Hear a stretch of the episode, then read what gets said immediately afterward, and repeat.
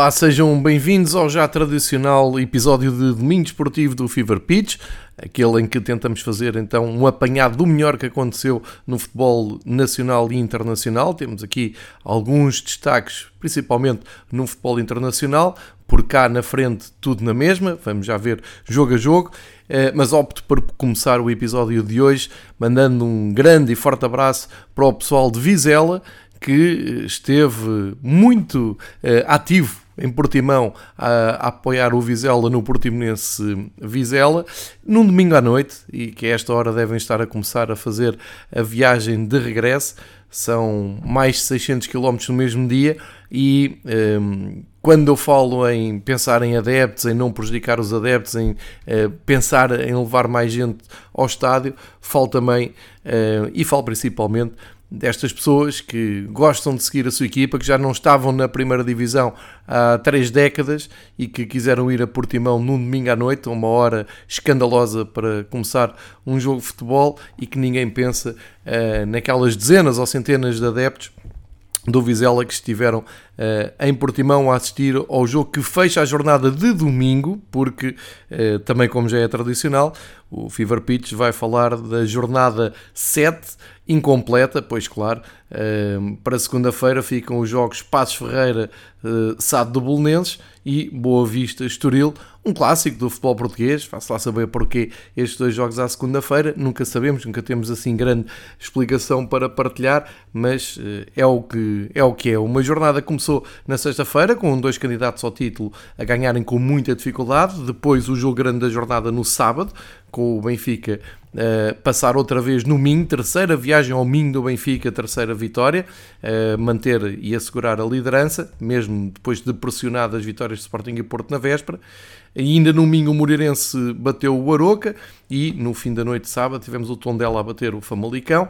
Uh, hoje, além deste empate do Portimonense Vizela, que fechou a noite um, ehm, de futebol na primeira divisão, tivemos a viagem do Braga um, ehm, aos Açores para jogar com o Santa Clara, 1 a 1, resultado feito mesmo no final do jogo, um livre de Lincoln espetacular, mas com muitas culpas para o guarda-redes uh, do Braga, na minha opinião, isto vale o que vale, e que deixa uh, a equipa de Carvalhal mais uma vez a bater, a, a marcar passe, isto uh, em vésperas de segunda jornada europeia. Portanto, uma semana europeia uh, em que entramos a partir de agora e que não teve, não deixou moça, pelo menos nas equipas da frente, nos três candidatos ao título. No Braga já não é bem assim como acabei de dizer, mas Vamos ver como é que o Braga uh, vai reagir uh, já com o Midtjylland na próxima quinta-feira, na segunda jornada da Liga Europa. Vale a pena, por falar em adeptos, e feito este elogio aos adeptos do Vizela, é o segundo episódio que começo praticamente por falar um, ehm, nos adeptos do Vizela, que na semana passada conseguiram um, a proeza de ter praticamente 50% da lotação, portanto o máximo permitido nos estádios em Portugal, uh, ocupada no seu renovado estádio e estreante estádio na, na Liga Bwin deste ano. Vale a pena fazermos aquela ronda e aquela, aquele apanhado geral do que é que foi eh, a presença de adeptos nos estádios em Portugal neste fim de semana. Uh, e temos aqui alguns dados curiosos e temos até começar uh, por aqueles que são mais preocupantes do meu ponto de vista. Uh, começo por Tondela. O Tondela Famalicão de sábado à noite, portanto foi um jogo que começou às 8 da noite, atraiu ao estádio do Tondela a módica quantia de espectadores, 439. Sim, 439 pessoas entraram no estádio do Tondela para ver um Tondela Famalicão. Isto significa 9% da ocupação do estádio. Isto não é uh, motivo de preocupação, então não sei o que dizer. É claro que me podem dizer que antigamente, antes da pandemia, também não era uma lotação por aí além, mas se temos um jogo na primeira divisão e não estamos a falar do clube fantasma que é uh, Sado do Bolonenses, que joga em Leiria, não é disso que estamos a falar. Estamos a falar de um clube que já está enraizado na primeira divisão e ainda bem, que é de uma zona que bem precisa ter clubes na primeira divisão. A jogar com o Famalicão, que é uma equipa que até um, se faz acompanhar, e lá estavam muitos adeptos do Famalicão um, atrás da baliza, aliás até há aí um, um lance do Dadashov que dá o gol e envolveu-se ali também com os adeptos do Famalicão, mas eh, com, estas, com, com este contexto não deixe estranhar só estes 9%. Depois, eh, também eh, nos Açores, na Ilha de São Miguel, o Santa Clara, que até uh, teve algumas exceções com o público durante a pandemia, uh, por uma situação mais controlada nos Açores. A verdade é que a presença de Santa Clara na primeira divisão e recebendo o, a equipa mais apelativa, tirando os três grandes do futebol atual, estou a falar do Braga, não conseguiu atrair ao estádio de São Miguel mais de 1033 adeptos. Estamos a falar, portanto, mil adeptos são 10% da ocupação do estádio. Isto também deveria dar que pensar. E já agora destaque também uh, o jogo Moreirense-Aroca, uh, ontem uh, à tarde, portanto, uma hora mais atraente, digo eu, foi, foi a abrir a tarde em Moreira de Cónegos, Moreirense e Aroca tiveram como, como espectadores 863, portanto nem mil pessoas em dois jogos da, da primeira divisão e, e ainda falta o Passos Ferreira Bessado e Boa Vista Estoril, que eu por acaso acho que vai ter uma assistência bem melhor. Mas estou a falar de duas realidades. já agora dizer que em, Moreira de Cónegos isto significa 863 pessoas, 14% da lotação ocupada. Continuo a achar estranho e preocupante um, o facto de, do estádio José Alvalade, o Sporting, o campeão Sporting, um, continua longe de, de, ocupar a lotação permitida, eh, já foi assim com os 33%, agora com os 50%, eh, mantém-se hum, abaixo das expectativas, pelo menos das minhas. O Sporting Marítimo hum, teve 18.741 adeptos em Alvalade, são 37% do estádio do Sporting ocupado. Eu acho realmente pouco, insisto nesta tecla do Sporting estar numa das suas melhores fases uh, em 20 anos do, do futebol. Uh, já em, em Barcelos, aí sim, boa casa.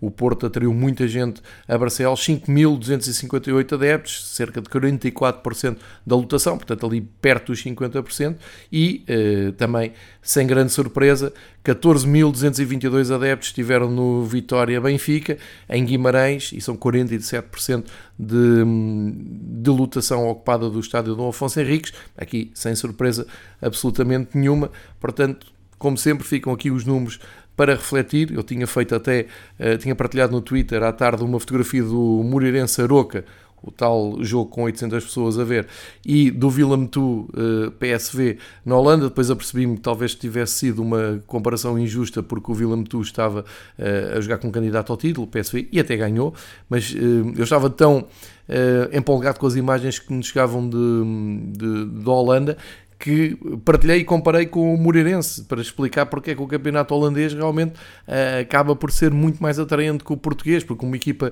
do meio da tabela, o Willem Tu agora até está em segundo lugar, mas que hum, não tem a tradição de um Ajax, um Feyenoord, de um PSV, uh, eh, atrai muita gente. E realmente a comparação podia ter sido infeliz e tive a preocupação de ver o último jogo antes do PSV, tinha sido com o Groningen e a assistência era mais ou menos a mesma, talvez não o estádio não tão composto, mas isto para dizer não vejo lá fora jogos com 800 pessoas, 400 pessoas, porque isto é, é quase irrelevante num, num estádio de futebol. Mas enfim, fica feita a reflexão, como sempre. Passo então ao exercício de espreitar eh, jogo a jogo, eh, assim em forma corrida, só para quem não viu resumos, só para quem não eh, apanhou todas as incidências. Claro, perdendo menos tempo com os jogos mais mediáticos, e é por esses mesmo que eu vou começar. Na sexta-feira, o Sporting recebeu o Marítimo. Eu diria que, surpreendentemente, o Sporting com muitas dificuldades para ganhar ao Marítimo. Uma constante deste Sporting de Ruben Amorim é que acredita até ao fim, isso não há dúvidas nenhumas. É claro que haver um vencedor até aos 90 minutos seria o Sporting, mas o facto do Sporting não estar a encontrar o golo, de não estar inquieto, de vir de uma vitória também no Estoril muito pouco convincente, com um penalti uh, a resolver a partida, uh, dá a ideia que depois daquela, daquela goleada em casa na, na Champions, anos o Sporting não está a conseguir uh, convencer, impor o seu jogo e ser aquele Sporting mais afirmativo que chegámos a ver no ano passado. Mas também é verdade que no ano passado muito do título conquistado do Sporting assentou em jogos destes, que o Sporting parecia que ia perder pontos e depois lá aparece um penalti, como apareceu, indiscutível, uh, na parte final do jogo. Depois Porro foi bater o penalti, já não havia guarda-redes marítimo, foi o Edgar Bessa para a baliza e um, ganha um zero, mesmo no fim, são três pontos muito suados, mas que valem, e eu chamo a atenção para isso. O Sporting, no ano passado, quando tremeu, ganhou muitos jogos, ou alguns jogos, assim, uh, na, raça, no desespero, mesmo no aperto final. O mesmo se pode dizer do Porto, mas uh, aqui a questão do Porto é que é uma deslocação que o próprio Sérgio Conceição elogiou como das mais difíceis para o campeonato. É assim com todos os clubes. Todos os clubes têm um ponto, uma passagem no campeonato em tradicionalmente para si eh, é complicado e acho que o Sérgio Conceição faz todo, toda a justiça ao Gil Vicente, à equipa de Barcelos, porque realmente costumam ser muito difíceis as noites do Porto uh, em Barcelos. Esta não, não fugiu à regra, foi preciso um livre direto do Sérgio Oliveira, uh, um livre que, enfim, naquelas polémicas à lupa pode deixar muitas dúvidas, não sei se, se era motivo para falta, também uh, a esperteza do Sérgio Oliveira a colocar a bola longe do sítio onde a falta uh, teria sido alegadamente cometida e a, a levá-la para uma zona do terreno em que se sente mais confortável a bater. Agora, uma coisa é certa, é um golaço do Sérgio Oliveira, como tinha sido um golaço também do Taremi, que aproveitou muito bem uma hesitação da defesa do Gil Vicente e fez um, um espetacular, talvez o gol da jornada, eh, de longe. Eh, e pelo meio ficou essa reação do Gil Vicente. A equipa do Gil Vicente é muito competitiva. O Benfica também ganhou lá mesmo na reta final do jogo. Eh, e portanto, acho que o Ricardo Soares está ali a construir um projeto muito sólido e que pode fazer com que o Gil Vicente assim jogue noutros jogos também, não é? Não pode ser só também contra os candidatos ao título, uh, vá amelhando pontos e ande longe da luta pela descida. Com isto, arrumamos então os dois primeiros candidatos ao título a entrarem em ação e vamos então para o dia de sábado, onde, eh, como já disse, o Moreirense abriu eh, a jornada de sábado, recebendo o Aroca, um jogo uh, interessante porque eram duas equipas a, a precisar de pontos uh, e até se calhar mais o Moreirense que uh, acaba por conseguir a sua primeira vitória no campeonato à conta do Aroca, que também tem uma vitória e portanto vê-se aqui o equilíbrio. Foi um jogo que o Moreirense conseguiu resolver com relativa facilidade, chegando ao 2-0, depois o Aroca teve em reação, não é? Teve que andar, como se costuma dizer, uh, atrás do prejuízo. O, o Walterson e o André Luiz fizeram os gols no Moreirense. Isto aconteceu na primeira parte, pela, à meia hora de jogo, e depois na segunda parte, aos 65 minutos. O André Silva uh, reduziu para o Aroca aos 82 minutos. Já não foi a tempo de conseguir um, o empate. Uma nota para a forma como o Arsénio do uh, Aroca foi recebido em Moreira de Cónegos. Há ali memória e isso é bom. Os adeptos aplaudiram o Arsénio agora a jogar no regressado Aroca. E também uma nota para uma mudança na baliza. Aparentemente, o João Henriques achou, vamos dizer assim, achou que uh, o guarda-redes do um, titular do Moreirense não ficou isento de culpas no jogo com o, o Porto, com aquela goleada de 5-0, e lançou Kevin na baliza, um brasileiro, um, que acabou por eh, estar ligado então à primeira vitória. Provavelmente terá ganho, ganho aqui um, um lugar. Uh, vamos ver se, se isso se confirma ou não. Vitória importante então do Moreirense, com muito pouca gente, como já disse, na bancada. Depois o grande jogo da jornada, Guimarães 1, Benfica 3. Uh, primeira parte entusiasmante e surpreendente do Benfica, naquele jogo que seria o jogo de grau de dificuldade mais elevado. E aqui é engraçado porque hum, geralmente a viagem até Guimarães é vista sempre com muita seriedade uh, e colocada no, no auge de dificuldade das deslocações do Benfica, mas a verdade é que, em termos de resultados, na prática, nos últimos anos, o Benfica tem, tem estado muito bem no estádio do Afonso Henriques. Uh, para não ir muito mais atrás, basta lembrar que terminou o campeonato passado lá a ganhar, com o Seferovic a marcar golos numa altura em que lutava pelo, pelo título melhor marcador, e este ano faz uma primeira parte espetacular. Eu acho que foi a, primeira, a melhor primeira parte do Benfica na temporada. Também me dá a ideia que o Jorge Jesus já encontrou uma base, uma base muito grande.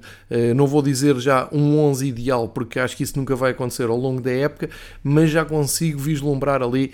Ehm, dinâmicas perfeitamente cimentadas, a começar nos, nos três centrais, ehm, começando por, pelo lado esquerdo também por uh, Grimaldo, do lado direito sempre um, grandes incógnitas, o Benfica tem uh, quatro opções ali para o lado direito, agora com o Valentino Lázaro a assumir também uh, aquele lugar, só que André Almeida e Diogo Gonçalves não têm muitas dificuldades físicas para serem solução, sobra Gilberto, que até esteve bem quando foi chamado com o tom dela, como se lembram, mas acaba por saltar para a fila da frente o Valentino Lázaro, que eh, está claramente com dificuldades de integração na equipa, porque é um lugar muito exigente, ele tem qualidade, sem dúvida nenhuma, a atacar, então eh, não, não há aqui nenhuma dúvida sobre a sua qualidade. Agora, o problema são as dinâmicas e todo o processo defensivo, porque cada vez que o Valentino Lázaro ia eh, para jogo interior, Uh, ficava ali um corredor esquerdo que o Vitória tentou explorar várias vezes, sabendo que havia ali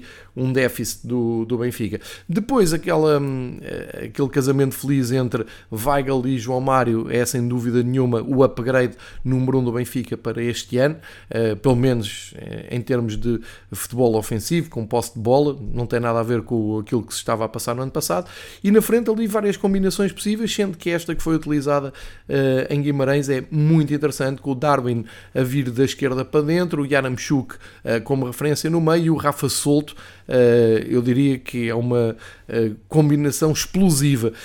aqui só um reparo ao Darwin, eu acho que o Darwin precisa de crescer mais enquanto jogador, enquanto até enquanto homem, porque hum, ele tem que agarrar mais depressa uh, o conceito do jogo. Foi um pouco aquilo que o Jorge Jesus tinha dito, que da tão falada discussão uh, que Jorge Jesus desvalorizou e disto não passa de uma conversa entre treinador e jogador, uh, e que a base dessa tal discussão teria sido o facto de Darwin demorar muito tempo ou decidir mal. Eu concordo em absoluto. O Darwin, quando conseguir um, ajustar essa hum, característica no jogo, vai se tornar ainda muito melhor jogador. E depois parece-me que ele psicologicamente acaba por ficar eh, afetado quando não faz gol nas primeiras oportunidades e depois vê o companheiro a fazer gol, enfim, fica numa ansiedade incrível. Mas este é um reparo apenas ao Darwin, que eu acho e, e é natural que tenha uh, margem de progressão, mas uh, aquele trio ofensivo do Benfica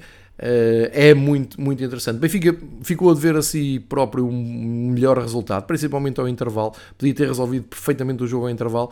Ainda chega ao 3-0 numa fase em que já não estava tão por cima do jogo na segunda parte com o gol do João Mário.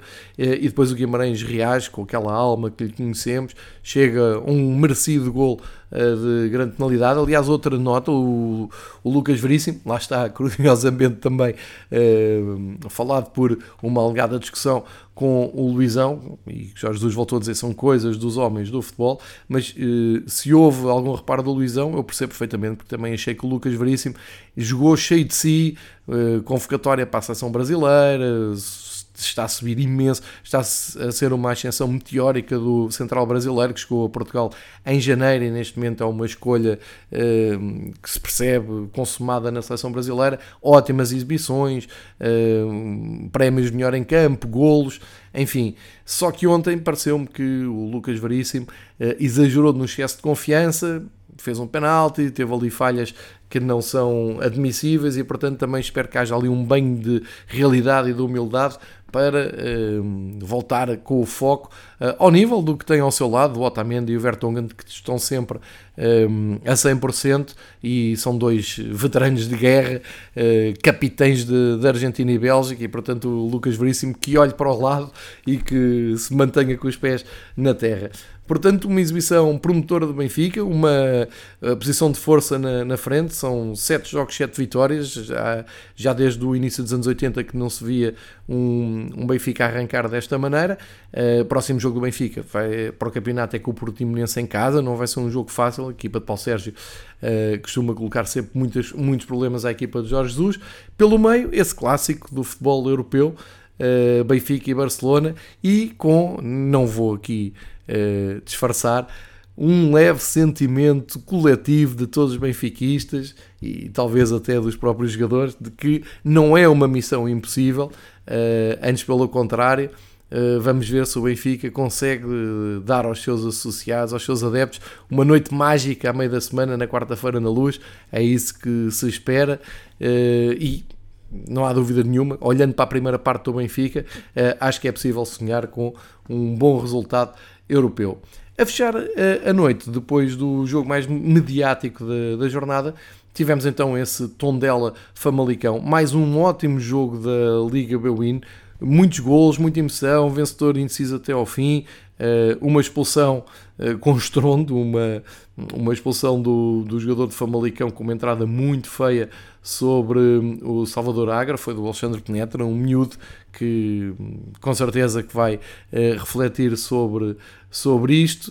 Ele tem estado muito bem, só, só para dar aqui uma força ao Alexandre Penetra, que até um, conseguiu a, braçadeira de capitão do Famalicão, é um ótimo jogador, foi formado no Benfica, conhece bem um, e merece essa esse, esse voto de confiança, mas de qualquer maneira, as melhoras para o Salvador Agra, a, a, entrada foi mesmo muito feia. O jogo começou com o Tondela na frente, com o um gol do Murilho, uh, só que depois houve ali uma resposta uh, forte da equipa de Ivieira. O Ivan Jaime, um espanhol que eu gosto muito, tem dado muito boas indicações, empatou antes do, do intervalo uh, aos 40 minutos. E depois na segunda parte, o Adriano Marin, um uruguaio que veio no fecho do mercado e que também está a dar boas indicações, fez o impensável, marcou um, um canto olímpico. Se não viram o resumo, tentem ver que vale a pena. O canto olímpico tem tanto mérito do Adriano Marin como de, de mérito da defesa do Tondela. Acho que em 2021 já ninguém sofre golos daqueles, mas não deixa de ser um grande momento e um,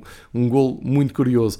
Teve a equipa de Pacaestaran alma e vontade de ir atrás do resultado aos 78 minutos e recordo em superioridade numérica uh, Bozelli faz o 2-2 e depois o tal golo um, também muito atribulado do Dadashov uh, aos 84 minutos, com o momento dele a procurar uma câmara para ah, fazer um coraçãozinho lá para casa, para dedicar à namorada ou à esposa, só que esqueceu-se, esqueceu-se, nem se apercebeu, nem na altura nem, nem deu conta, essa câmara atrás da baliza está mesmo por baixo dos adeptos do Famalicão, que levaram aquilo como uma, uma ofensa, uma provocação, e houve ali momentos de grande tensão entre jogadores do Tondela, jogadores do Famalicão, adeptos do Famalicão, mas eu acho que se pode perdoar o Dadashov, não me pareceu nada que ele fosse para ali provocar, foi uma consequência do facto de estar ali a câmara, e o futebol também é feito. E estamos a falar de um jogo que nem 500 pessoas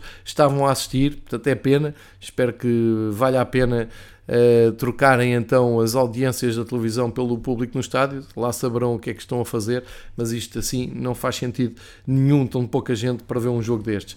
Hoje à tarde o Santa Clara e o Braga empataram um, era um jogo importante para a equipa de Carlos Carvalhal, o, o Braga foi muito mais, eh, quis muito mais ganhar o jogo na primeira parte, Santa Clara baixou muito o bloco, o jogo tornou-se um pouco aborrecido até, eh, de sentido único, o Braga só chega ao gol eh, já na segunda parte e já, na, posso dizer, na, na parte final do, do jogo, a um golo que uh, Ricardo Horta, depois de ter atirado à trave, foi marcar um canto, descobriu a cabeça de Paulo Oliveira, que se estreou a marcar pelo Braga, o central subiu uh, e fez um zero aos 71 minutos, portanto faltavam cerca de 20 minutos para acabar o jogo, mas o Santa Clara reagiu e, e fica até a ideia, de porque, ou, ou a pergunta, uh, porque é que o Santa Clara não jogou mais tempo assim, porque realmente quando apertou o Braga teve mesmo que ir para trás, mesmo contra a vontade do Carlos Carvalhal, ele disse isso na flash interview, mas uh, descobriu o gol, um grande gol do Lincoln, mas também com muitas culpas para o Mateus. Eu acho que o Mateus não pode sofrer um gol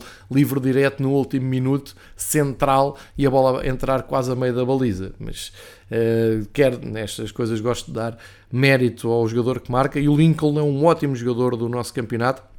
Já tem provas dadas e resgatou um ponto. Depois, uma nota curiosa no fim: o Lincoln vai bater um pontapé de canto, bateu à, à maneira curta, portanto, ali um passinho para guardar a bola e não perder a bola. E o Daniel Ramos disse que talvez ainda sejam traumas de tempos recentes, como por exemplo quando jogaram no Dragão e tiveram um canto a seu favor e tentaram chegar ao gol, levaram o gol da vitória do Porto de contra-ataque depois de um canto e se calhar há jogadores que não esquecem isso. Portanto, ficou metade da equipa um, a pensar em guardar a bola e a outra metade na área a pedir a bola para tentarem fazer o gol. Mas enfim, isto é futebol, são das coisas engraçadas que o futebol nos traz. Depois, para fechar então esta jornada, tirando os dois jogos que eu já referi que só acontecem segunda-feira à noite, um, temos o Portimonense e o Vizela são duas equipas que têm sido muito interessantes neste campeonato. O Portimonense uh, só tem uma derrota, uh, ou melhor, tem duas derrotas, mas no, nas últimas, nos últimos seis jogos só perdeu uma vez.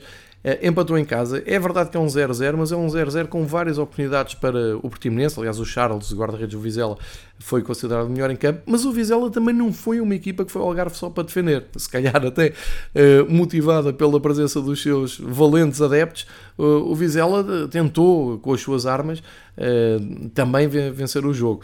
Nesta altura, o Vizela, em 7 jogos, tem uma vitória e 4 empates, não é um mau começo para uma equipa que já não estava há mais de 30 anos na primeira divisão, e o Portimonense então está muito melhor, com, em 7 jogos, tem 3 vitórias, 2 empates, e apenas duas derrotas para uma equipa que nos últimos anos tem um, lutado arduamente até ao fim para não descer. Está aqui um belo começo, um belo trabalho do Paulo Sérgio. O jogo poderia ter gols, poderia ter tido um, o sal do, do futebol, mas um, para quem foi seguindo o jogo e foi acompanhando o jogo, não se arrependeu porque uh, tem sido, e, e faço esta justiça às duas equipas, Portimonense e Vizela, dos jogos que tenho visto, têm ou, ou por outra, geralmente não proporcionam maus espetáculos. Isso já não é nada mau, uh, embora, volto a bater nessa tecla, não me pareceu que o estádio do, do Portimonense tivesse muita gente para este jogo, uh, ainda por cima, numa noite de eleições, onde tradicionalmente as pessoas dedicam mais tempo à televisão para ver o, rescaldo eleitoral, uh, ainda por cima de votações de autarquias que dizem mais às regiões, mais às localidades. Enfim, acho, acho criminoso fazer, fazer um jogo em Portimão à, quase às nove da noite.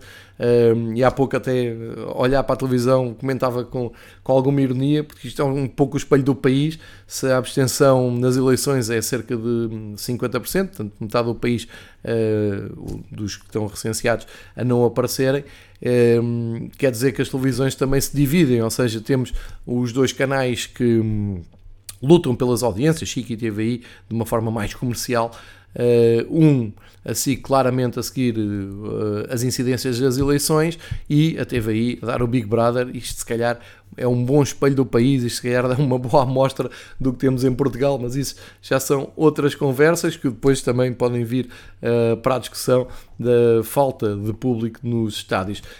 Esta é, é em, em traços gerais o, o grande balanço da jornada 7 de novo vou dizer que faltam então dois jogos, são quatro equipas que faltam uh, pontuar. Os dados que nós temos é uh, nos três primeiros nada novo, uh, tudo igual na frente. o Estoril amanhã pode recompor-se desse, dessa derrota na última jornada. O Braga com empate, e apesar do empate, sobe ali um pouco na tabela. O Portimonense também, como, como eu já disse, e depois lá embaixo uh, temos a Sado Bolonense, o Famalicão, Santa Clara e uh, Aroca, uh, todos parados ali por dois pontos, portanto três pontos para Famalicão e Bolonense Chade, e uh, Aroca e Santa Clara com cinco, começa-se a desenhar ali a luta, mas é bom referir que o Assado Bolonense tem amanhã hipótese ainda de pontuar e sair do último lugar que ocupa neste momento. Segunda divisão não houve, porque houve Taça de Portugal, muitos jogos da Taça de Portugal, espalhados também por vários dias, eh, derivado do facto da eh, Federação também potenciar o seu canal de televisão e tentar acompanhar o máximo de jogos possíveis, eh, e portanto não tivemos incidências da eh, segunda divisão. Tivemos, por exemplo, que me lembra assim de cabeça, uma surpresa, o Chaves caiu na, na Taça de Portugal, Uh, é uma surpresa uh, porque foi contra uma equipa que não milita nos escalões um, profissionais. Uh, e peço desculpa agora não me lembrar o nome de cabeça, mas tinha esta nota do Chaves ter caído e depois logo se vê o balanço final desta eliminatória da taça. E então, posto isto, e quando estamos com meia hora de episódio, vamos então à tradicional viagem no episódio de Domingo Esportivo do Fever Pitch pelos cinco campeonatos principais da Europa, onde uh, houve emoção, houve uh, aqui vários dados que vale a pena uh, destacar. Como sempre, vamos olhar campeonato a campeonato, olhando para a jornada e destacando os maiores factos e mais interessantes. Começamos então por Inglaterra.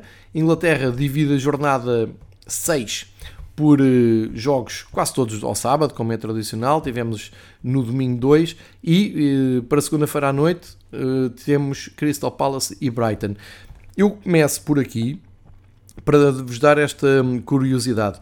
Se por acaso o Brighton ganha em Londres, ao Crystal Palace, vai somar 15 pontos. Se isso acontecer, e o Brighton tem tido um início de campeonato espetacular, é a grande sensação da Premier League, se isso acontecer, vamos ter o Brighton no fim desta jornada como líder. Isto porque uh, Liverpool, uh, Chelsea e uh, Manchester United nenhum deles ganhou o seu jogo. Portanto, temos este dado, temos este extra para o jogo de segunda-feira entre Crystal Palace, Brighton uh, and Albion. Sport TV, que costuma dar sempre os jogos da Liga Inglesa, uh, para assistirmos. Então vamos ver como é que foram os tropeços e como é que chegamos então a esta possível realidade. Olhamos então para o clássico Chelsea-Manchester City, o Chelsea até aqui muito forte de Tuchel, uh, principalmente em casa, mas cá está o Manchester City também a mostrar ao que vai, a mostrar a sua força. Pep Guardiola conseguiu retirar tudo o que queria da sua equipa.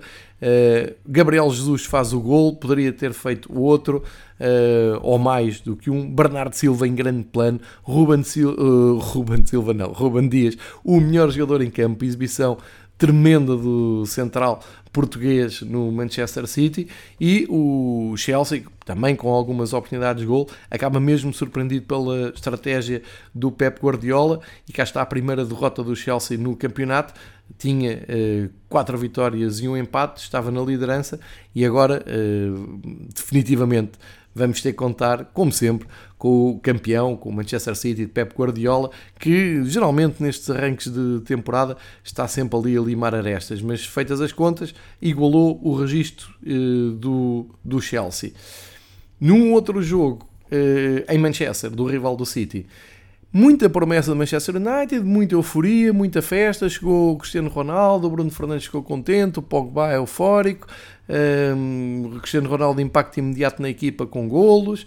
Só que, feitas as contas, o Manchester perde na Liga dos Campeões com o Young Boys, vence uh, em Londres o West Ham depois do Noble falhar um penalti, o De Gea falha, defende uma grande penalidade coisa que não acontecia desde 2016. Só que a meio da semana o West Ham voltou ao Old Trafford e vingou-se e eliminou o Manchester United na taça da Liga, portanto ficaram já sem um dos objetivos, talvez o menos importante, mas a verdade é que caíram com estrondo e, eh, quem diria, receberam o Aston Villa e perderam por um zero, aí já na máxima força, com uh, os craques todos em campo, e o Aston Villa eh, consegue a terceira vitória em pleno uh, Old Trafford. É a segunda vitória seguida do Aston Villa, grande momento da equipa de Birmingham. Vitória que apareceu no fim com Gold House, mas ainda teve uma nota ainda de maior destaque: é que o Manchester United poderia ter evitado a derrota mesmo no fim.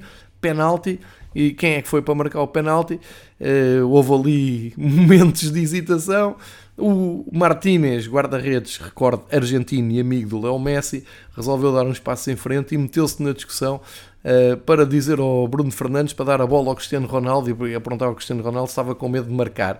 Enfim, com influência ou não, a verdade é que o Bruno Fernandes foi bater e fez ali uma singela homenagem aos penaltis do Sérgio Ramos que saíam por cima da baliza, eh, passa brincadeira, e uh, deixou o Manchester United, os adeptos, à beira de um ataque de nervos.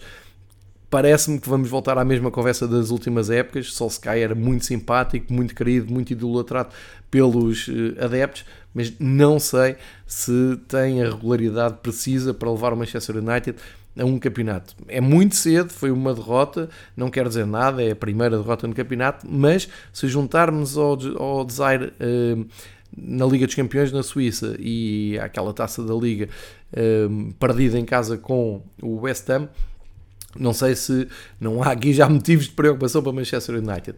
Depois nos outros jogos, vitória normal do Everton sobre o Norwich, cada vez mais uh, último na, com 0 pontos na Premier League. Regressa às vitórias do West Ham, uh, depois do tal percalço com o Manchester United.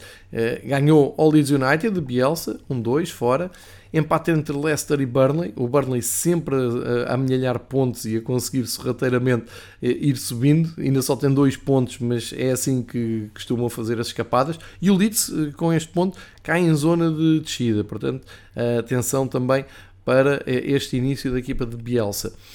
Depois tivemos mais dois empates, o Watford com o Newcastle, também o Newcastle vai aproveitar para ir somando pontos, tal como o Watford naquela luta pela uh, fuga à, à descida. Se bem que o Watford até está mais confortável na, na tabela. E o jogo mais emocionante de sábado, Brentford, tanto tenho elogiado aqui, uh, a confirmar todo, toda a sua qualidade, todo aquele futebol irreverente que apresenta, conseguiu uh, arrancar um empate 3-3 com o Liverpool, jogo espetacular. Uh, Liverpool chegou a fazer aquilo que parecia dar a volta ao resultado e ganhar um jogo muito difícil, mas o Brentford foi arranjar forças ainda para fazer o 3-3. Volto a repetir, muita atenção a este projeto do Brentford, tem tudo para, para resultar, para estar certo e para, um, para ser acompanhado e estudado por todos os que gostam de futebol. Uh, nesta altura, olhando para a classificação, estava aqui à procura uh, do lugar do Brentford, está hum, a meio da tabela, um pouco mais acima, com uh, 9 pontos, portanto, grande arranque de uma equipa que não estava há 70 anos, ou há mais de 70 anos, na primeira divisão. Para domingo ficou o, a primeira vitória do Bruno Lage fora de casa com os Wolves, vai respirar, um, vai respirar forte. Aliás, eu não sei se é a primeira vitória, não, é a segunda vitória fora de casa, porque eles em casa é que não estão um, a conseguir ganhar. Uh, agora estava aqui a relembrar-me exatamente, eles ganharam no Watford e portanto já, já lhe estava a tirar aqui uma vitória ao Mr. Bruno. Uh, ganhou hoje, vitória importantíssima para o Wolves, num terreno muito difícil, Southampton, ganharam por um zero, um golo um, espetacular e altamente simbólico. O José Sá fez grande exibição e a muito se deve o zero na baliza do Wolves. Eh, além disso, ainda faz uma assistência, pontapé longo para a corrida do Jiménez. Jiménez arranca para um gol, já há quase um ano que não fazia gol, ele passou por aquela lesão gravíssima na, na cabeça. E é tão bom ver o ponta de lança mexicana voltar aos golos. Numa grande jogada, eu diria uma jogada mesmo a Raul Jiménez, eh, cheia de garra, no um para um, depois a fintar cheia de classe já dentro da área a concluir uh, com grande categoria. Portanto, uh, é uma das grandes notas deste fim de semana, o regresso do Raul Jiménez aos golos e vitória importantíssima para a equipa de Bruno Lage e para todos os portugueses do Wolves. O domingo acabou com um clássico, mais que um clássico, o derby de Londres. Estou ansioso para ouvir o episódio dos meus amigos correspondentes eh, da SPN do Brasil, porque isto era o Arsenal do João Castelo Branco conta o Tottenham do Renato Senise, deve vir aí um episódio jeitoso sobre isto, e acontece o impensável, é que o Arsenal atropelou completamente o Tottenham no Espírito Santo, aliás o Lloris no fim do jogo disse fomos um, ele não disse atropelados, fomos esmagados, uma coisa assim, foi assim, até foi uma, um, acho que até foi, foi demasiado impactante a, a reação do guarda-redes francês do Tottenham, mas é, é verdade, o Arsenal chegou a 3-0 com facilidade, grande jogo do Odegaard, um, um, grande jogo, principalmente na, naquelas transições rápidas de recuperar bola e, e, e, aproveitar os desequilíbrios defensivos do Tottenham. O Smith Rowe uh, em grande, o Saka em grande, o Aubameyang voltou aos golos. Uh, enfim, os meninos da formação do Arsenal uh, mostrarem toda a sua qualidade. O Chaka, grande jogo. O Odegaard, que portanto lutaram os dirigentes do Arsenal a fazer aqui. Hoje sim fez todo o sentido o Arsenal, o seu poderio, e a verdade é que o Arsenal vem já com quatro vitórias seguidas e o. O Tottenham está em queda depois de até ter estado a liderar o campeonato, uh, portanto, ficaram aqui sinais muito curiosos de, deste, deste derby. Portanto, uh, recordo que o Arsenal vai uh, são três vitórias seguidas para o campeonato. Uh, seis jogos, três vitórias são todas seguidas. Chega aos nove pontos, uh, estaciona ali mesmo a meio da tabela, décimo lugar em 20 clubes. E uh, o Tottenham, depois de lá ter estado bem em cima, acaba por descer para a décima primeira posição, também com os mesmos pontos, mas três derrotas seguidas no campeonato para Nuno Espírito Santo. Uh, portanto, alguma coisa vai ter que fazer e já vi aqui muitos, aqui nas redes sociais, muitos protestos para com uh, o líder do, de Inglaterra. Fechamos o capítulo Inglaterra recordando Brighton uh, em Londres com o Crystal Palace. Se vencer neste, nesta segunda-feira à noite, pode ser líder à sétima jornada da Premier League. Vamos ficar atentos porque é uma uma curiosidade na Premier League de uma equipa que não costuma andar por estes lugares. Agora sugiro viagem até Itália. Sim, houve grande derby de Roma, mas começamos pelos jogos, pelos jogos de sábado e pela vitória do Milan uh, no terreno da Spezia. Uh, vitória muito complicada, é verdade, uh, não foi nada fácil, mas a confirmar o Milan como perseguidor do intratável Nápoles, também já lá vamos. A verdade é que o Milan de escola do Inter, que empatou. Uma nota aqui muito importante no Despezia uh, Milan. O Milan esteve a ganhar por um, 1-0 já na segunda parte e o gol foi marcado por quem? Por Daniel Maldini, o filho de Paulo Maldini, o neto de Cesare Maldini, ou seja, 12 anos depois de Paulo Maldini largar e de deixar de jogar no Milan, ele que hoje é diretor do Milan e estava no estádio a ver de sorriso aberto o filho a marcar, estreia-se então como titular na equipa e estreia-se com um gol, portanto a dinastia Maldini está para durar no Milan e confunde-se o, nome, o apelido Maldini com o nome do grande clube de Milão. É uma grande curiosidade deste fim de semana. Um, depois aqui uma nota também para o Despezia que conseguiu ainda empatar a 10 minutos do fim, um gol do Verde que uh, teve ali direito também uns ressaltos. E o Salvador foi o espanhol Brahim Dias, que continua a faturar golos neste... é um começo de, de época incrível para Brahim Dias e está a ser determinante para deixar o Milan então nestes lugares da frente. Uh, mais dois jogos no sábado. Um que é o Inter-Atalanta, grande jogo de futebol, 2-2, 4 golos. Muita incerteza no resultado. A Atalanta, já sabe, uh, proporciona-nos sempre uh, grandes jogos. Para si, tudo ia correr bem para o campeão italiano. O Lautaro Martinez, aos 5 minutos, faz um golaço. Eh, mas a resposta da Atalanta, de Gasperini, nunca falha. 30 eh, e 38 minutos, o Malinowski faz um 1 e depois o Tolói, Rafael Tolói, o 1-2. Foi salvo um ponto para o Inter por Dzeko, grande início de temporada também do Dzeko, a tentar fazer esquecer Lukaku, uh, faz o 2-2 a 20 minutos do fim, e assim ficou o resultado, um, o que significa que o Inter descola então da perseguição uh, ao Nápoles. No domingo começou com uma vitória apertada das Juventus, mas uh, as más notícias não param. Bem, uh, esta é uma boa notícia, é a segunda vitória seguida das Juventus no campeonato depois de um, de um início horrível, uh, mas fica aqui uma nuvem negra e eu passo a explicar porquê. O primeiro golo é marcado por Dybala aos 10 minutos, o passe é do Locatelli, um grande reforço, sem dúvida, ou um regresso, se quiserem, de, do, do, do Locatelli na, na Juventus. O, o Dybala marca aos 10 minutos, faz um 0, uh, só que acontece que acaba por ser substituído, eu tenho que ir ver aqui para não me enganar, 22 minutos, lesão do Dybala. A lesão é grave ao ponto de já saber que o Dybala não vai jogar uh, contra o Chelsea na Liga dos Campeões, o que é uma pena para quem gosta das noites de Liga dos Campeões e quer os melhores jogadores a jogar. A Juventus vai ter aqui eh, problemas. E segundo percebi, o Morata, uh, que também acabou substituído.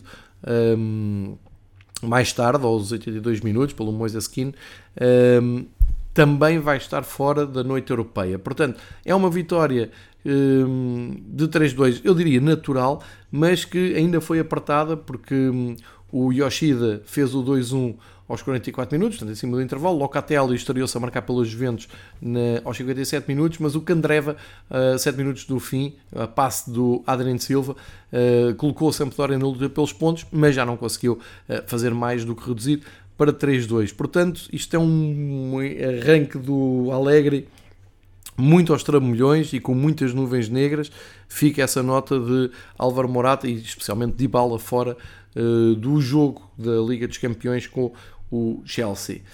Outros jogos, o Empoli uh, aproveitou o fator casa e ganhou ao Bolonha, ganhou ali um oxigênio.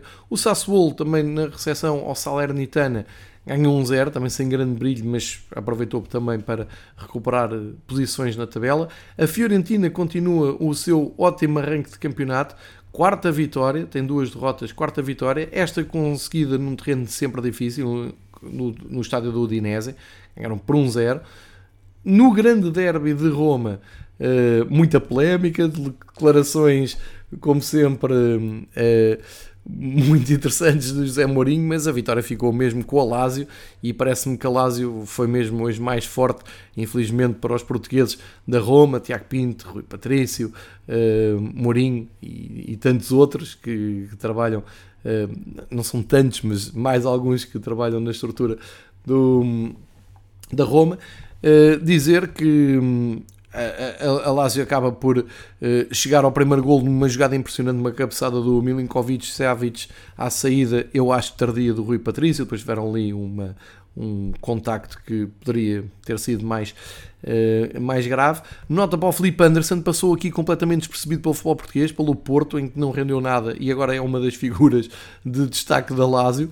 O gol do Pedro, sempre muito discreto, mas também com aquele uh, killer instinto que não falha, faz o 2-0 uh, aos 19 minutos. Depois o Ibanhas reduz antes do intervalo e o Felipe Anderson, cá está ele, a passe também do Imóvel. O Imóvel não marca, mas dá dois golos. Uh, faz o 3-1 aos 63 minutos. É verdade que há um penalti muito discutível para a Roma e o que o, o, Mourinho ainda se atirou ao VAR, uh, porque antes do, dos golos do, da Lazio queixou-se de uma falta, podia ter dado penalti e admito que pudesse ter sido uh, visto pelo VAR, mas também teve direito a um penalti que, enfim, não lembra a ninguém. O Veretu aproveitou para fazer o 3-2, aos 69 minutos, havia muito tempo para uh, irem em busca dos pontos, não conseguiram. Primeira grande desfeita da temporada após adeptos da Roma, perder o derby com a Lazio não é só perder 3 pontos, é mais do que isso. E uh, o Mourinho sabe, porque já esteve em Itália e sabe como é que estas coisas funcionam. Curiosamente, o, o Mourinho teve uma declaração engraçada, uh, engraçada, isto é, muito de acordo com aquilo que temos vindo a dizer aqui no Fever Pitch nos últimos meses, é que este seu regresso à Itália está-lhe a dar gozo porque está-se a jogar mais, está-se a jogar melhor, uh, com mais qualidade e com um futebol mais atraente, mais ofensivo, e isso é algo que eu tenho batalhado muito aqui nos episódios do Fever Pitch, desde que olhamos também para o futebol internacional. Um, terminamos com o Nápoles absolutamente imparável, 6 jogos, 6 vitórias, hoje uh, passei contra o Cagliari, Ozinem em grande, marcar outra vez, um grande arranque da, da equipa de Nápoles, são, uh, é uma liderança com 18 pontos, mais 2 com o Milan, mais 4 com o Inter e, portanto, vão cavando aqui um fosso. Vamos ver como é que isto continua nas próximas jornadas. Esta termina com a visita do Turino uh, a Veneza, é jogo para segunda-feira à noite, também na Sport TV, às 7h45. Portanto, a Itália manda ao Nápoles para já e ficam tirados também os uh, dados mais engraçados. Vamos então para metade desta viagem, vamos parar em Espanha para uh, dar conta do regresso aos triunfos do Barcelona, com muita juventude em campo e o regresso do Ansu Fati, da Ansu Fati antes à visita à luz, mas uh, por ordem cronológica olhamos primeiro para os quatro jogos de sábado. O Atlético de Madrid perdeu finalmente uh, a jogar o que joga normalmente, só que desta vez não deu para uh, disfarçar mais. É a primeira derrota de Simeone, perdeu com o Alavés, com o Deportivo Alavés. Uh, o Alavés só para termos aqui uma ideia do que estamos a falar, tinha 5 jogos, 5 derrotas e consegue ganhar o Atlético Madrid. Poderia ter ganho até por mais. É verdade que o Atlético Madrid teve as suas oportunidades e ia acontecendo o costume, que era no último lance, nos descontos, o Atlético Madrid ficou a pedir mão na área, quase que saía dali um penalti caído do céu para evitar a derrota. Não saiu. Portanto, vitória é o grande destaque desta jornada. O Alavés, primeira vitória ao fim de seis jogos, logo um, com o Atlético de Madrid. E digo seis jogos porque o Alavés tem mesmo um jogo em atraso. Esta é a sétima jornada do Campeonato Espanhol, onde o Valência empatou com o Atlético. Em Bilbao, essa, esse recorde de longevidade de jogos do Iñaki Williams, que bate o recorde de jogos seguidos de presença, pelo menos em jogos, impressionante. O Valência conseguiu resgatar um ponto, fica, ficou 1-1. Uh, de qualquer maneira, um, um, é há aqui uma desilusão na equipa de Valência, mas muito melhor do que o arranque do ano passado, que foi uh, desastroso. O Sevilha uh, ganhou ao Espanhol 2-0, podia ter sido mais complicado se um gol do Raul de Tomás não tem sido invalidado por fora de jogo, e estava fora de jogo, mas uh, fica a nota para o avançado que passou pelo Benfica, continua ativo no, no Espanhol. E a outra grande surpresa de sábado também com uma equipa de Madrid, no Bernabéu, o Real Madrid não saiu do 0-0 com o Villarreal e o Villarreal teve várias hipóteses até para uh, surpreender o Real Madrid. Não que o Real Madrid não tenha tido hipóteses, teve, com o suspeito do costume, o Benzema, mas preocupante uh, este empate, do segundo empate no campeonato de, um, do Real Madrid. De qualquer maneira, continua líder com 17 pontos, mais um que a Real Sociedade, uh, e esse é o dado a manter de sábado. Domingo abre com um espetacular Mallorca-Osasuna. O Osasuna ganha por 3-2 em Mallorca e eh, começa ali a ocupar eh, uma zona europeia. Eh, que são, é a terceira vitória do Osasuna. O Mallorca, eh, neste regresso à primeira divisão, começou bem, tem ali duas vitórias, ainda está longe dos últimos lugares, mas eh, estas derrotas são grande ilusão para, a sua, eh, para os seus adeptos. Depois o tal jogo do Barcelona com o Levante, não é que o Levante tenha feito uh, grande coisa, porque não fez, foi uma fraca uh, oposição, mas uh, convém dizer que o Barcelona precisava muito de uma exibição assim e conseguiu, especialmente com o regresso do Ansu Fati, muito emocionante.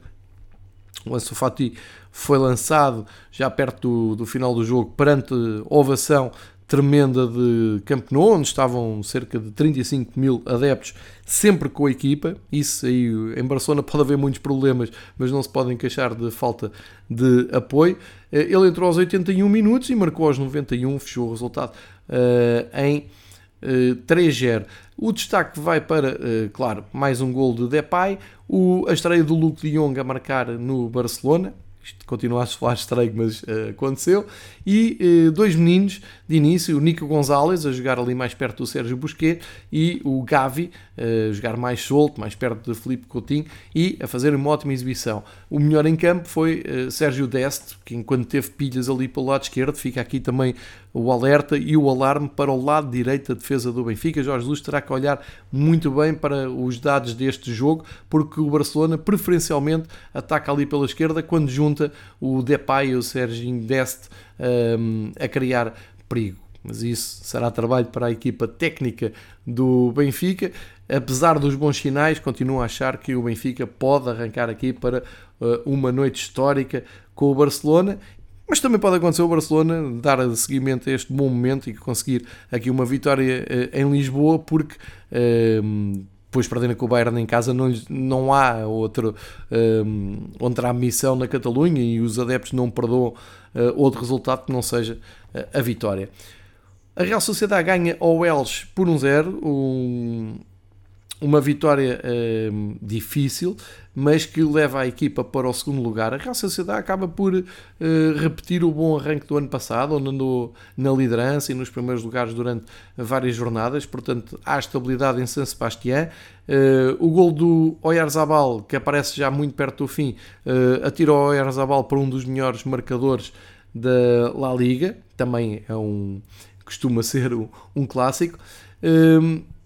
Grande destaque para o Rai Vallecano, regressado à, à, primeira divisão este ano, com Falcao a marcar mais um gol, três jogos, três golos, uh, está de pé quente e, e, eu acho que é aquele jogador que uh, pode não estar a 100%, que não está, mas tem a qualidade toda e ainda por cima numa equipa com poucas responsabilidades, pode fazer mesmo a diferença, pode moralizar a equipa, os adeptos e o Rai Vallecano ganha por 3-1 ao, ao Cádiz e está no quinto lugar da, da Liga Espanhola com quatro vitórias em sete jogos. É um arranque de sonho do, da equipa dos arredores de Madrid.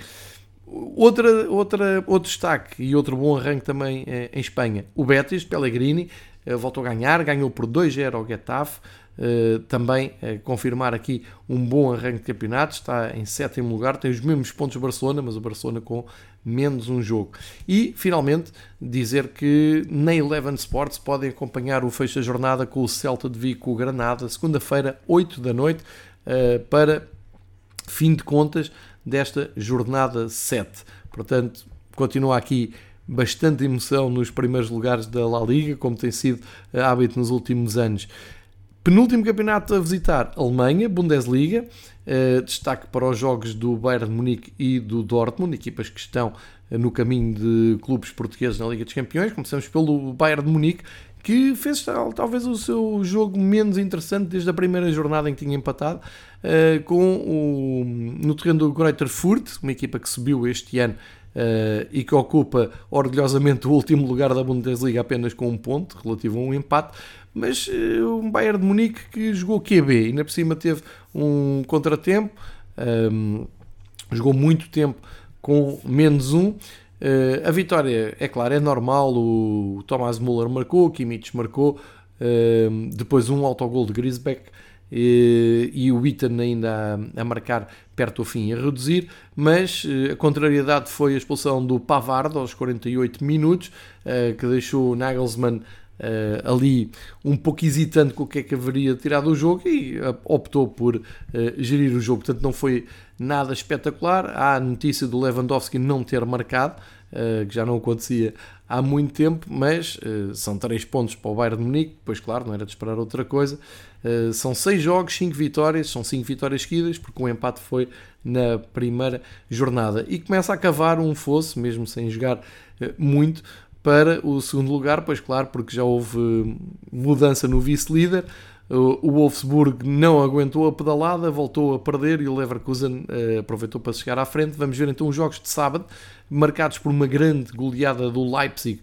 Agora sim, parece que a equipa de Leipzig está eh, a recuperar o tempo perdido. É só a segunda vitória do Leipzig no campeonato, mas é uma goleada de 6-0 ao Hertha de Berlim. O Hertha, enfim, anda aqui muito irregular. Uh, nesses 6 a 0 do, do Leipzig uh, faz com que a equipa suba ao décimo lugar, portanto, como se vê, como se vê muito, muito uh, difícil este arranque do Leipzig. Depois empata em Frankfurt entre a Eintracht e Colónia. Leverkusen a ganhar ao Mainz e com o gol do Florian Wirtz, um craque, um jovem eh, que está mesmo a pedir aí num patamar superior, mas que o Leverkusen muito ganha com ele. O Bayern sobe assim ao segundo lugar, como disse, só a 3 pontos do uh, Bayern. União Berlim, vitória muito saborosa sobre o Arminia Bielefeld. O União que precisa sempre destes, destas vitórias, destes pontos, uh, para conseguir cimentar a sua presença na, na primeira divisão conseguiu e está ali na parte superior da tabela, é a segunda vitória no campeonato. O Offenheim ganhou também por 3-1 ao Wolfsburg, é a grande decepção desta, desta jornada. O Wolfsburg não conseguiu manter então o tal ritmo. Aproveita o, o Offenheim também para cimentar ali, um, ali a meio da tabela. E o Mönchengladbach ganha ao Dortmund, Dortmund sem Haaland, uh, em dúvida para o jogo com o Sporting, são boas notícias para o Sporting porque a próxima paragem da equipa de Ruben Amorim é na Muralha Amarela.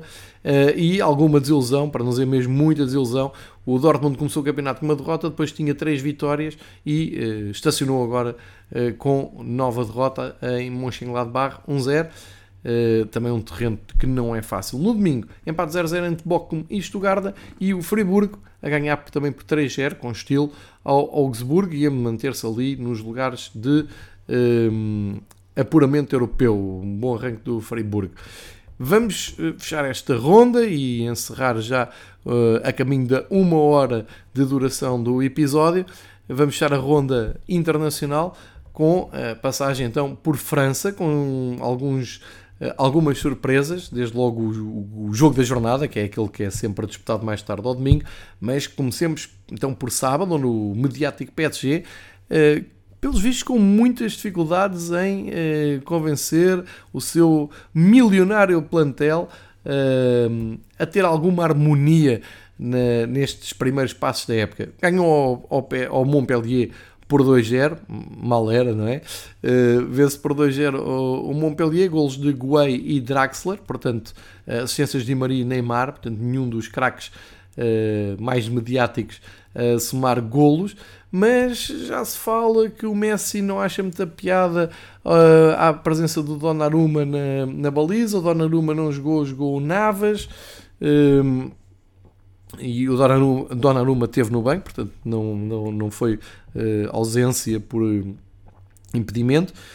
Uh, depois críticas também do Mbappé, Neymar, enfim, uh, prevejo ali um, um, ano difícil para o Pochettino, mas uh, são dores de cabeça que ele aceitou ter com, como eu disse, com um plantel milionário e, pois claro, cimentar o seu passeio autêntico pela Liga Francesa. 8 jogos, 24 pontos, são 8 jogos, 8 vitórias. Não estou a ver onde é que o PSG vai perder pontos brevemente. Uh, vamos aguardar. E no campeonato dos mortais, dos comuns mortais, o grande destaque vai para o Lance, e já lá vamos, porque é o jogo que, que encerra a jornada, mas só para termos aqui um termo de comparação entre o líder, 24 pontos, o Lance tem 15, uh, portanto é esta a diferença já no campeonato uh, francês. Outros jogos de sábado, o Lille a recompor-se, a ganhar no terreno do Estrasburgo, 2-1, uh, eh, boas notícias para, para o Lille que devagarinho uh, lá vem recuperando terreno, sobe num lugar, é a terceira vitória na temporada. O Lyon não aproveitou a visita do Lorient para ganhar terreno na tabela e fecha a oitava jornada com 3 jogos, 3 empates e 2 derrotas. Um dos empates foi este, 1-1 com o Lorient. Depois para domingo uh, tivemos mais uma tarde complicada em Bordeaux. Teve a perder muito tempo com o Rennes, mas uh, conseguiu um ponto, ficou 1-1. Uh, o Bordeaux que com este ponto consegue sair da zona de descida, é desta zona que estamos a falar do Bordeaux. O Metz foi ganhar ao Brest por 2-1 e há uma vitória muito fechada, que é a primeira vitória no campeonato do Metz, que mesmo assim não dá para sair da zona de descida, mas é muito animador para os adeptos do Metz. O Rance eh, recebeu e venceu o Nantes por 3-1. O Troyes e o Angers empataram 1-1. O Clermont, que já foi a grande surpresa de, desta Liga Francesa e que subiu divisão este ano, Uh, perdeu agora com o Mónaco em casa por 3-1, também o Mónaco aqui a recompor-se. E finalmente o grande jogo da, da jornada, o Marselha com o Lance, grande jogo de futebol e vitória surpreendente do Lance, que continua imparável. São 4 vitórias em 8 jogos, mais 3 empates, só perderam uma vez e hoje ganharam uh, em Marselha, no Velodrome, 3-2 para o Lance. Uh, grande contrariedade para a equipa de São Paulo, que estava ali na perseguição no, pela, pela luta, pelo menos pelo segundo lugar, já que vamos tirar daqui o primeiro, e uh, foram claramente surpreendidos nesta uh, jornada 8 do Campeonato Francês. Portanto, o lance fica com o grande destaque desta jornada. Uh, e olhando até para os melhores marcadores, o Guiri do Nice e o Laborde do Rennes continuam na frente com 5 golos. Portanto, assim fica encerrada a jornada do, do fim de semana. Vamos ter mais emoções na próxima semana, sendo que pelo meio temos, eh, como já disse atrás, eh, Semana Europeia, muitos jogos da Liga dos Campeões, da Liga Europa, da Conference League eh, e provavelmente algumas equipas depois a pagarem a fatura desse esforço europeu. Vamos ver se tem impacto ou não.